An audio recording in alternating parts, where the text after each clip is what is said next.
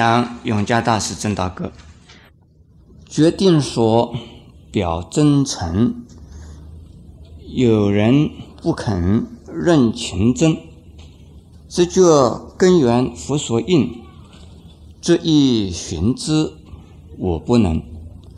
这四句话呀，是说，如果一定要我说的话，或者是说用语言呢来表达真实的佛法的话呢，有一些人呢不清楚，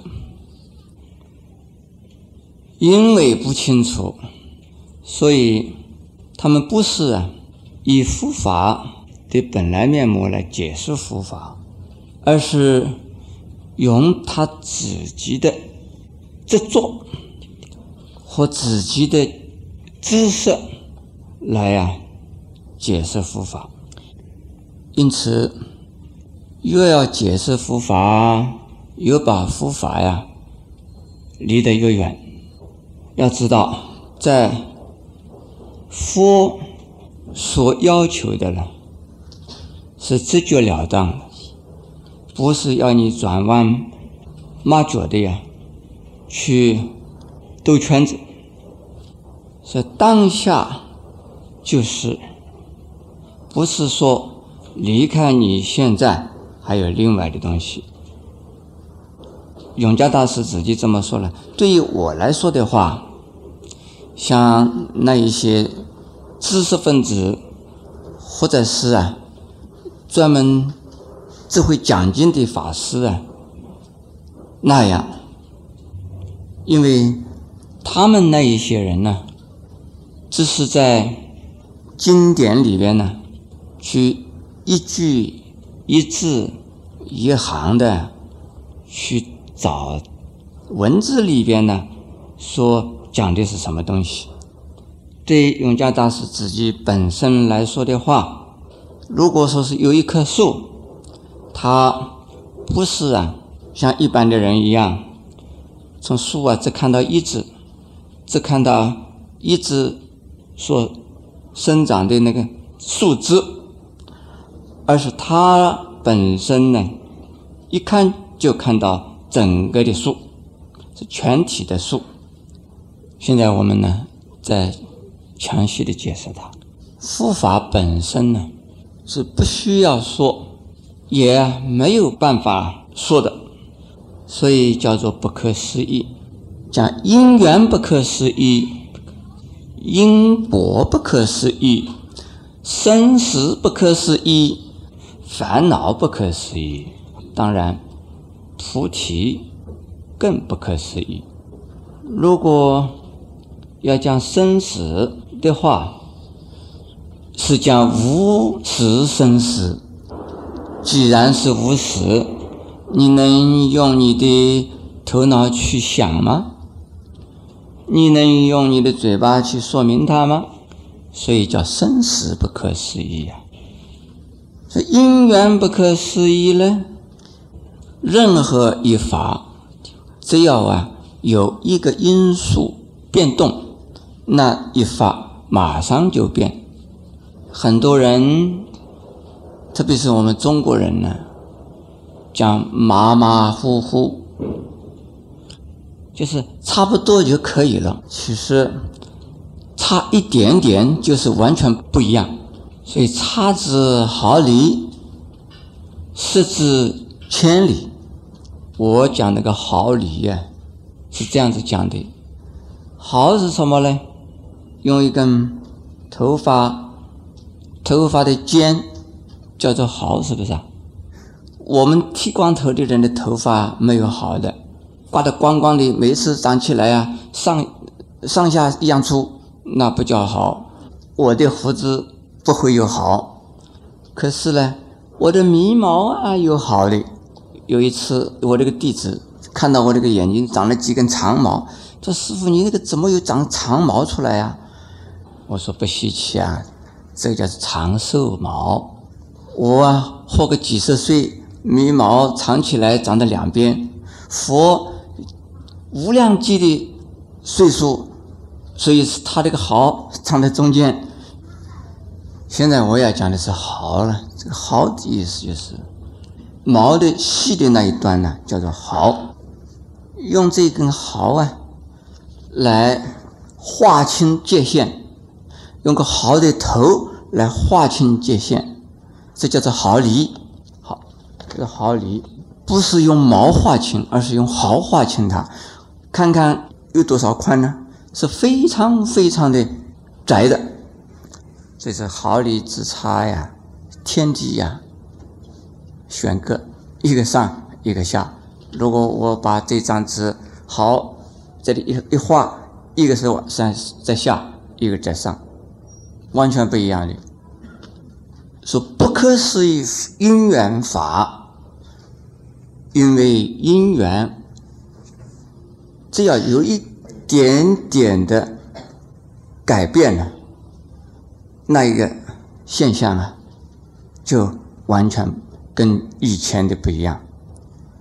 你从小到老，为什么会老嘛？你绝对不是一老就老的。我们这个香啊，从开始烧烧到最后，渐渐的烧，不是一下子烧完的。但是呢，一边烧这边这根香啊，一边就在变的，就不一样。因此叫做因缘不可思议。另外叫因果不可思议啊，是前因同后果啊，复杂的很。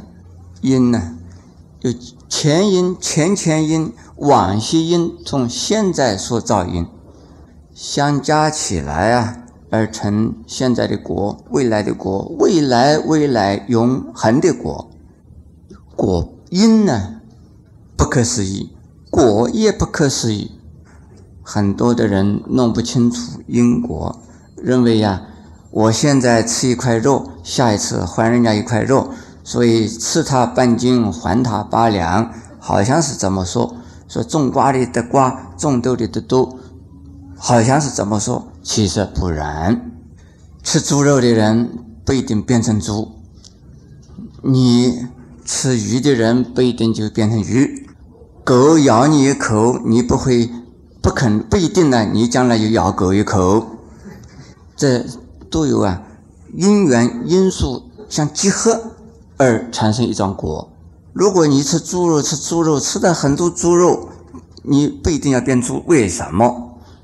你做人的时候啊，你就啊来做布施，做啊救济，那你救济的众生。要比你吃的猪肉要多，那你将来不一定要变成猪肉猪嘛。但是呢，你们想，你们不可以这么说。我多做一点善事，多吃一点猪肉 就相抵了，这不一定。你吃猪肉，你是贪口腹之欲，就是啊，这个猪肉好吃，还有肥的不好吃，筋的好吃，排骨好吃，肚脏不好吃，肝好吃。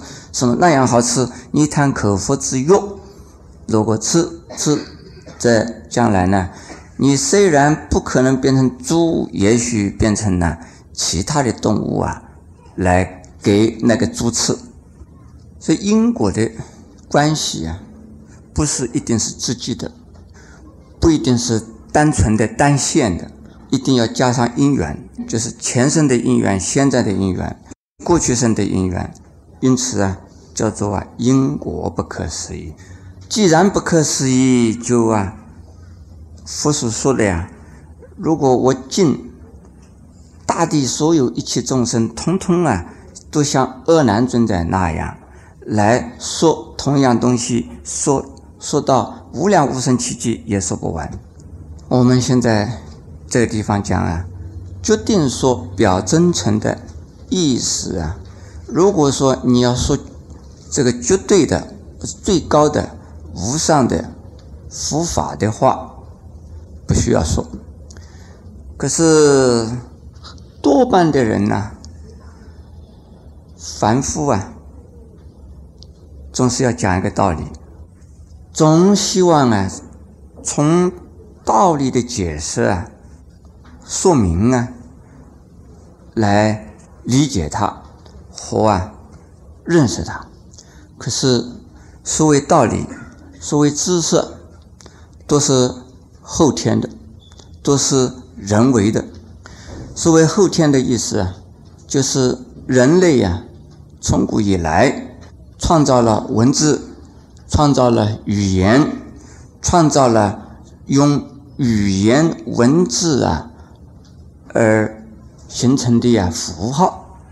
但是符号啊。是不是就是符号所代表的那个东西呢？美国的一种食品叫做麦当劳，是不是啊？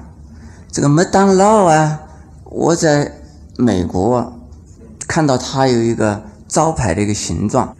我们在任何一个地方，凡是看到这个符号形状的时候啊，啊，这个什么当劳。在去年。有一位法师访问美国，我陪他看几个地方。他印象特别深的呢，就是那个麦当劳的那个符号。他每次看到啊，这是两条牛拉的那个两的牛架，乡下的牛架你们看到过没有？他是这个两条牛一起拉的牛架。那看到那个牛架。就啊，这个是麦当劳，但是麦当劳是什么东西呢？他不知道。同样的，我们讲经，你们听经，就等于啊，你们是看到麦当劳的那个两个牛架，连牛都没有看到，不要说是啊，那个麦当劳究竟是什么东西？可是你我他就拼命的非讲不可，讲讲讲。你讲你的，我讲我的，他讲他的。我们讲禅宗啊，根据佛经讲，根据古代的祖师的语录啊讲。可是还有一些外道啊来讲禅呢，他就根据啊道教的东西讲。还有一些啊非神非佛的那一些呀低级的宗教也在讲禅。他那个禅呢，是禅起来的禅；我们的禅呢，是没有东西可说的禅，不可思议的禅。所以，任有不同程度的人来给佛法呀做不同程度的解释，有从不同角度的人对佛法做不同啊角度的解释。这叫做盲人摸象，不是一个盲人呢，整个的像摸，而是啊，有许多的盲人呢，各摸各的。有的盲人呢，摸到象的屁股；有的人呢，摸到象的耳朵；有的人呢，摸到象的大腿；有的人呢，摸到象的鼻子；有的人呢，摸到象的肚子。那把他这个。盲人全部集合起来问：“你们说像是什么样？”盲人各说各的。有一个盲人说：“这个像啊，像门板。”有的人说：“啊，像啊，像个柱子。”有的人说：“啊，像啊，像一把大扇子。”有的人说：“啊，像啊，像大水管。”有的人说：“像像一条绳子。”它是摸到尾巴了。我刚才没有讲。这个瞎子同瞎子之间呢？互相的吵，你不对，这个人说你不对，我摸的是清清清清清楚楚，我就是摸的这样，你怎么摸成那个样子的呢？但是明眼人看了这些盲人呐，可笑啊！他们自己摸了自己的，还在争论，不知道全体。可是没有真正修行而开大悟的人呢？他对于佛法呀，没有办法真正了解，没有办法了解，你不能就是放弃了去了解、试着去了解的呀机会。所以呢，还是要说，还是要讲。虽然呢，盲人摸象摸到的都不一样，可是盲人的信心已经有了。盲人说有像这样东西，我亲自摸到了的嘛，就是摸的像像一个绳子一样的尾巴，他也相信像是有的，像什么像尾像绳子。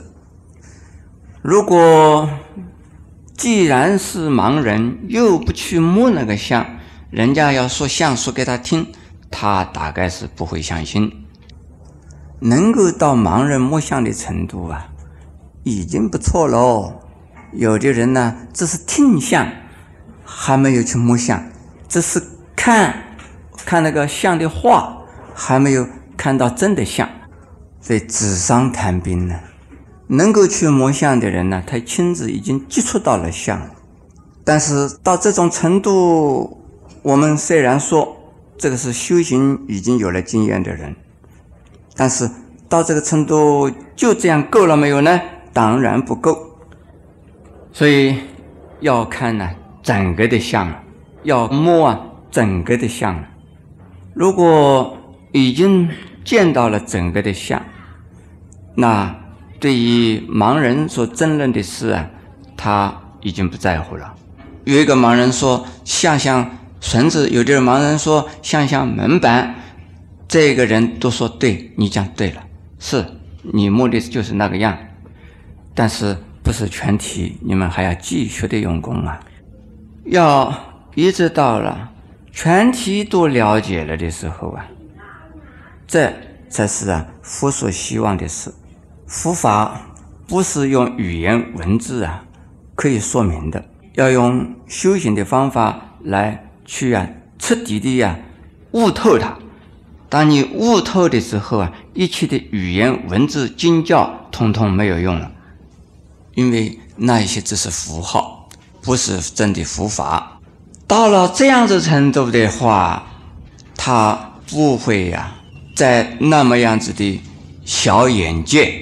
去啊，去从事鸡毛蒜皮的事的计较，谁在计算鸡毛蒜蒜皮的？主要是那些学者，是知识分子，他们一句一个字的呀，去从文字的表面、词章的结构去了解，希望得到佛法的正义，同时。知识分子啊，有的把佛法呀当成文学看，有的把佛法呀当成哲学看，有的知识分子啊把佛法呀当成宗教看，有的呀把它当成艺术，因为从各从不同的角度来看佛法，佛法就变成了他们所要所看到的东西。戴了什么样颜色的眼睛？看到的任何东西都是跟它的颜色的眼睛差不多，那样子啊，不是啊，佛法的目的。佛说法不是要人来把它当成了艺术、哲学、文学或者宗教来看。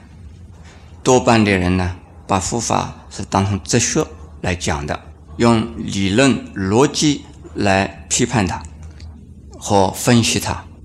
这种做的方法呢，在图书馆、在研究所、在研究室是啊，需要有这种啊态度来做的。但是啊，在我们的禅堂里面呢，就不能用这种态度来做。所以实证呢，必须实修。所谓实证呢，一定是啊不可思议。既然不可思议，当然不可说，当然没有啊。用你的笔，用你的头脑来把它分析和啊归纳的呀余地。